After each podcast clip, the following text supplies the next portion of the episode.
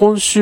えー、マッパ VS メタミューズっていう、あの、ライブが、えー、リキッドルームであって、あのー、まあ、えー、東京ピンクフェスっていう、このマッパとメタミューズ春日さんで、その、まあ、えー、3組いて、で、その、えー、メンバーが集まって、あの、毎月1回のペースで、あの、東京ピンクフェスずっとやってて、それに、えー、初回から行ってたんですけど、それが一旦中断して、まあ、うん、ツアーとかを挟んで、えー、今、ここに、えー、久々にやるっていうのが、あの、このライブだったんですけど、まあ、その、やっぱり本当に良くて、その、メタミューズ単独で僕見るのは初めて、うん、だったんですけど、やっぱり、ああ、素晴らしいな、いい、いい音楽だなっていう思いつつ、で、春日さんも、うん、まあ、そんなに長い時間じゃなかったんですけど、その、この二組の、あのー、世界に負けないものを、うん、一人で表現して、あのー、ステージを自分のものにして、えー、観客を引き寄せる、その力はやっぱり素晴らしいな、うん、いいなって思う、いいつつ、ぱり僕はその、マッパーを、その、デビュー以来ずっと、うん、気になって見続けてきたので、うん、やっぱりその、うん、お話になるんですけど、あの、マッパの、その、新曲に、えー、ポエトリーリーディングが取り入れられていて、まあこれは、あの、小正寺さんが手掛けて、うん、それを、うん、MV ではやっぱりその小正寺さんを中心とした描き方だったりとかもして、その、ライブにおいても小正寺さんのポエトリーリーディング始まって、そこからまあメンバーにも行って、そのポエトリーリーディングから歌に行ってとかっていう、割とすごい複雑な構成なんですけど、それをなんか、あのー、なんだろうな、ブレなくそれをなんか見せていて、あ、また、うん、新たなものにうん、なったなっていう感じはするんですけど、新たなものでありつつも、多分、小庄司さんを見てきた人にとっては、あ、ここにある意味では戻ってきたっていう感じもあるんだろうなっていう、うん、パフォーマンスで、で、でいうのは、小庄司さんがもともと、うん、いたメゾブックガールっていうグループ自体が小庄司さんの、うん、書いた、その、詩を活かしたポエトリーリーディングっていうのをやってたグループだったわけで、まあ、その歴史が、まあ、本当に突然終わって、うん、その気持ちがまだ整理がつかないまま、うん、で、多分メンバーの皆さんもどうだったかわからないですけど、まあそういうものが残ってたんじゃないかというような状態で、で、まあ大森さんが小城さんの、うん、そのアイドルの場を作るという意図もあってマッパっていうのが始まったわけですけど、うん、なので、その、なんだろうな、そのメゾンブックガールを追ってきた人をそのまま引き入れるグループにするっていうのであれば、もう小正寺さんを前面に押し出したグループを普通なら作るだろうし、その、ポエトリーリーディングを入れるっていう要素があるのであれば、最初からずっとやってただろうと思うんですね。うん、多分、多分、その、そういうことを、に向かうプロデューサーも多分いるんだろうと思うんですけど、うん、ああいうもともと実績のある人でグループ作るってなると、でもマッパっていうのはそうしなくて、だから最初のワンマンの時にもそのポエトリー的なパフォーマンスは入ってたんですけど、じゃあそれをずっと、うん、それを中心としたライブを作ってきたかってそうではなくて、むしろ小正寺さんが今までやってなかったような音楽っていうものが、あの、マッパには次々と、えー、生み出されていって、その、いろんな小正寺さんの多分、今までのアイドルの活動の中では見せてないような面っていうのが、うん、できていったんだと思うんですね。で、うん、さらにやっぱり重要だったのは、その、まあ、記事によっては、小正寺めぐみ率いるみたいな書き方を、うん、するようなものもあるんですけど、見てる側としては率いてはないわけですよ。うん、それは本当に、なんだろうな、うん、いわゆる自己紹介ソングがマッパにもあるんですけど、それがじゃあ小正寺さんをメインとして作られてるかっていうとそうじゃないし、うん、で、小正寺さん以外の3人は本当にこれが、まあ、もともとゾックの、うん、オーディションから、うん、入ってきたみたいなことで、そこから、じゃあ、マッパにってことになったわけですけど、じゃあ、その、通常考えたら、そのキャリア層を考えたら、小長寺さんをもう、もう絶対的なセンターに置いて、周りに配置する。なんなら、わかりやすく5人体制でみたいなことになってもおかしくないんですけど、そうしない。やっぱり4人っていうことで、うん、そういうものが生まれ、もともと生まれない構造だし、なんか、あの、意図的、多分意図的に大森さんもそうだと思うんですけど、小島さん自身もそうだったのかもしれないんですけど、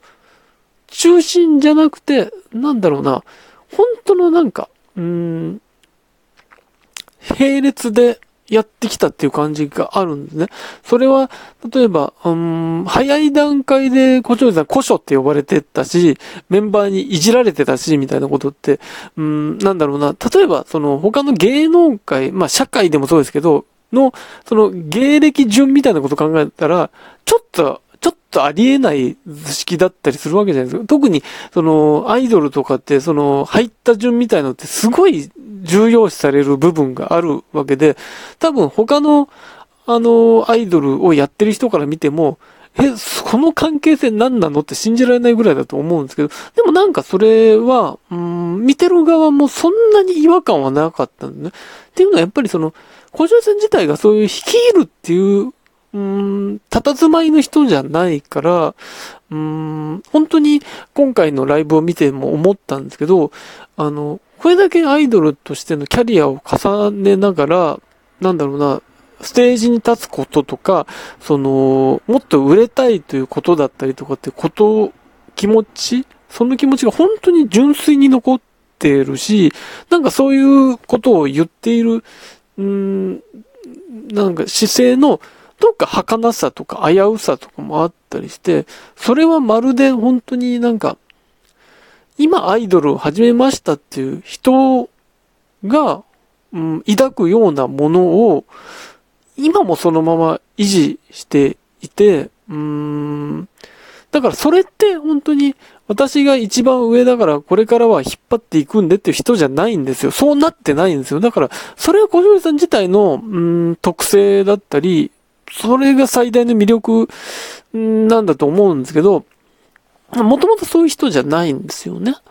だから、うーん、それを背負わせてたら多分、なんかもっと歪なものになったし、さらにその小城さん、生かしのパフォーマンスっていうことにしてたら、多分いつまで経ってもそのキャリア差って見てる方も埋まらないし、うーん、だったら僕が見たいなっていう人が多分いっぱい出てきたと思うんですよ。そうなると、全然うまくいかないじゃないですか。それは結局、ブグガの残りがでしかないわけで、うーん。だからそうしない形、どれだけこのマッパというグループ自体を愛してもらえるかっていうことを、すごい大森さんも考えたんだろうし、メンバー自身も多分それに向かっていったんだろうなっていう感じがして、で、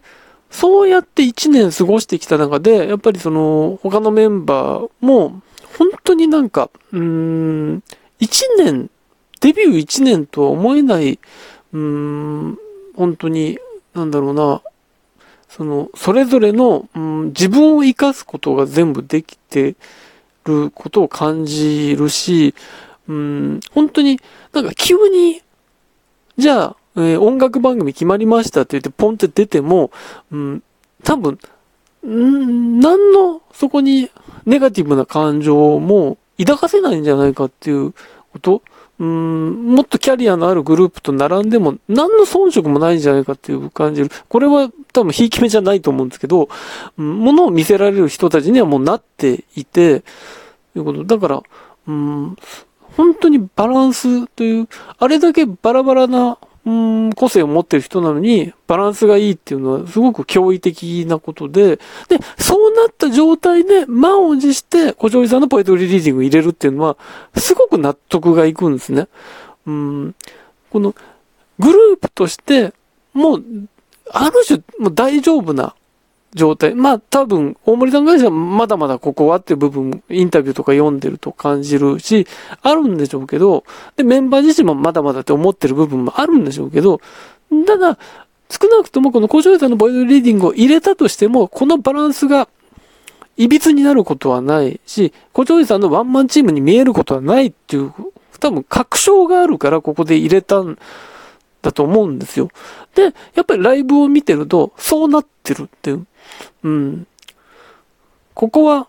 もう、本当に、これは小正治さんメインの曲だにならないんですよ。そういう作り方になってもおかしくないのに、うん、っていうのは、やっぱりそれは、ある種、その、焦らなかったって部分もあると思うんです。焦ってこのグループをすぐ話題にしようってなったら多分そのやり方をするし、その今までのそのファンをそのまま獲得しようってなったら多分それをやると思うんです多分それはしないし、それは本当になんだろう、マッパというグループに対するその真摯さ、うん、大森さん自身の真摯さもあるんでしょうけど、なんか、うん、本当に、なんだろうな、この一年の道のりっていうのが、うん、正しかったんだなっていうのを、この新曲のパフォーマンスを見て思って、あ、まだまだ、うん、見ていきたいなと思ったし、で、うん、この状態をより多くの人に知ってほしいなっていうのも、うん、思えた、あの、今回のライブでしたね。なんか、本当にそのインタビューで言ってた大森さんの、その、このグループを売りたいという人がいるっていうことが、うん、信じたいし、